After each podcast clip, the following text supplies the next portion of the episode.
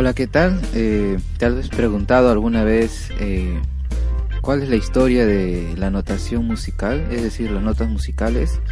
Eh, ¿De dónde vino eh, las notas do, re, mi, fa, sol? Eso vamos a ver en este podcast.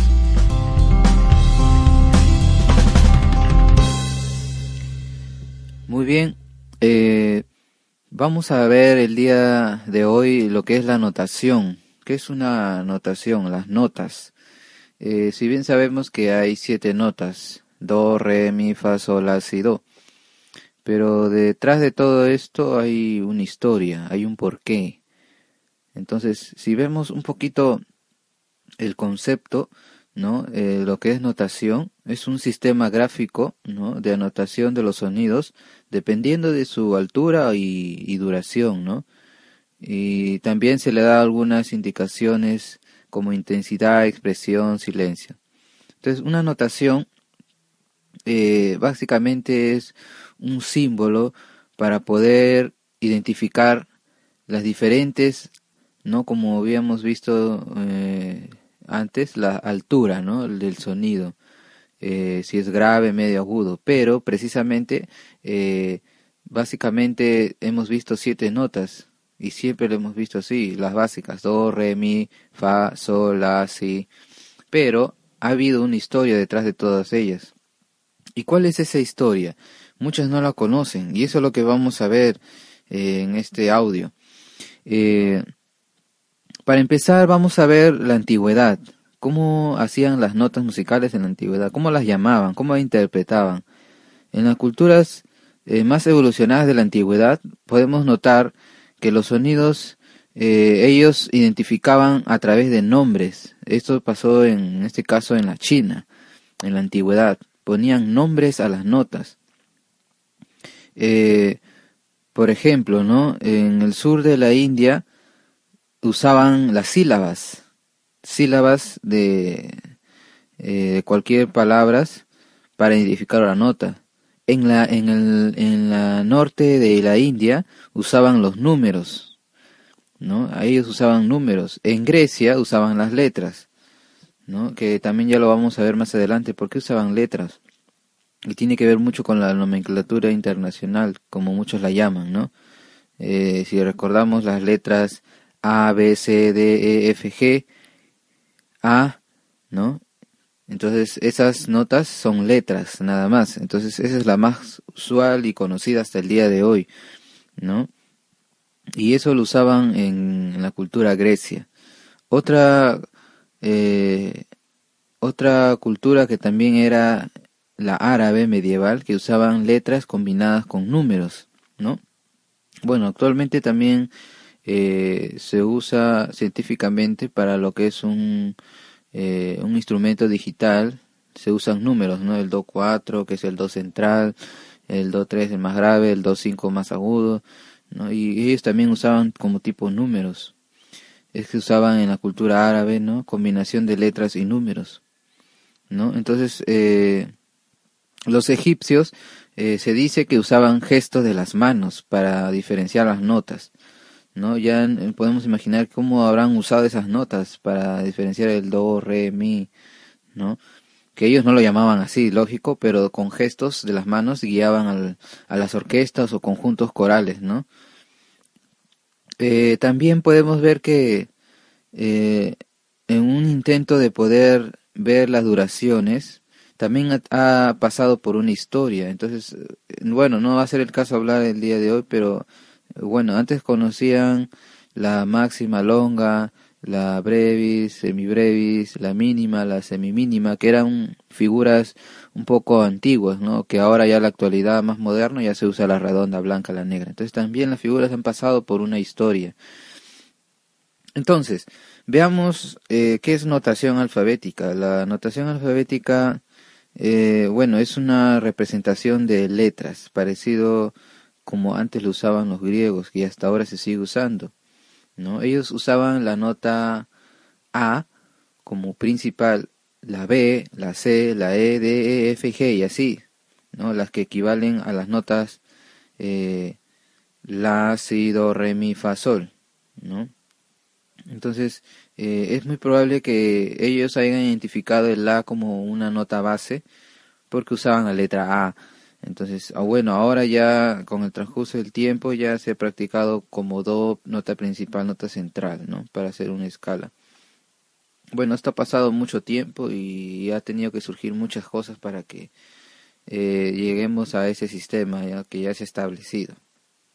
Esto, estas notaciones de A, B, C, D, F, G, que es una notación alfabética, valga decir A, B, C, D, F, G, ¿no? Como ya hemos visto, equivalen a las notas que ya, eh, siete notas que ya conocemos. Y esto era practicado por los griegos, ¿no? 700 años antes de Cristo aproximadamente ya se usaba estas notas, ¿no?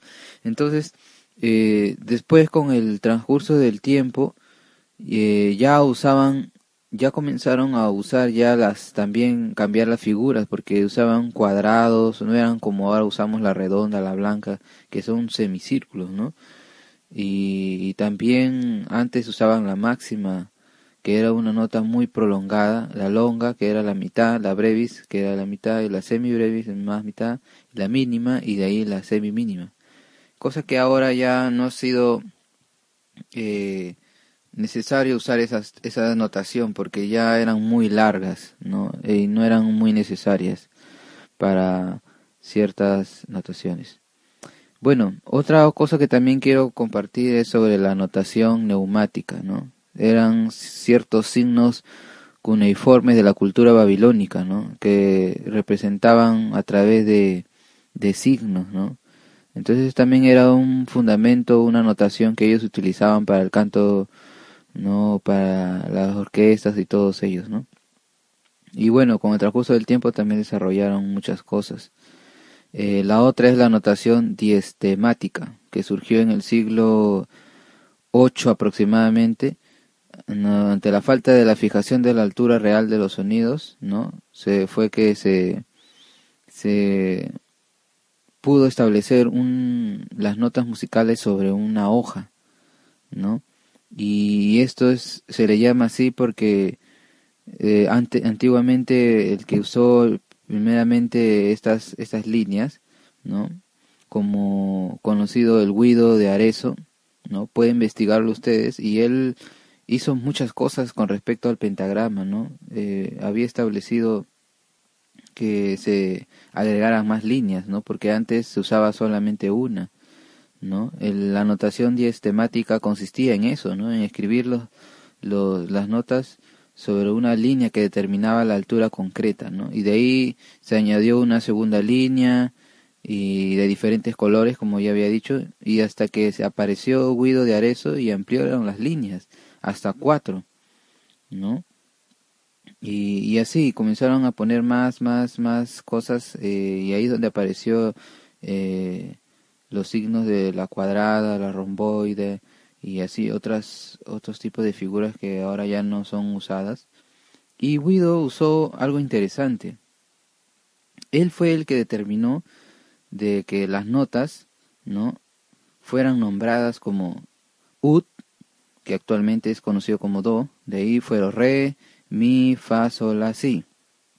Bueno, el Si antiguamente no era muy buen visto, porque creían que era un poco, en ese tiempo medieval, era un poco diabólico, ¿no? Entonces, ellos lo, ellos lo sentían así, y fue que por un tiempo no se tocaba esta nota.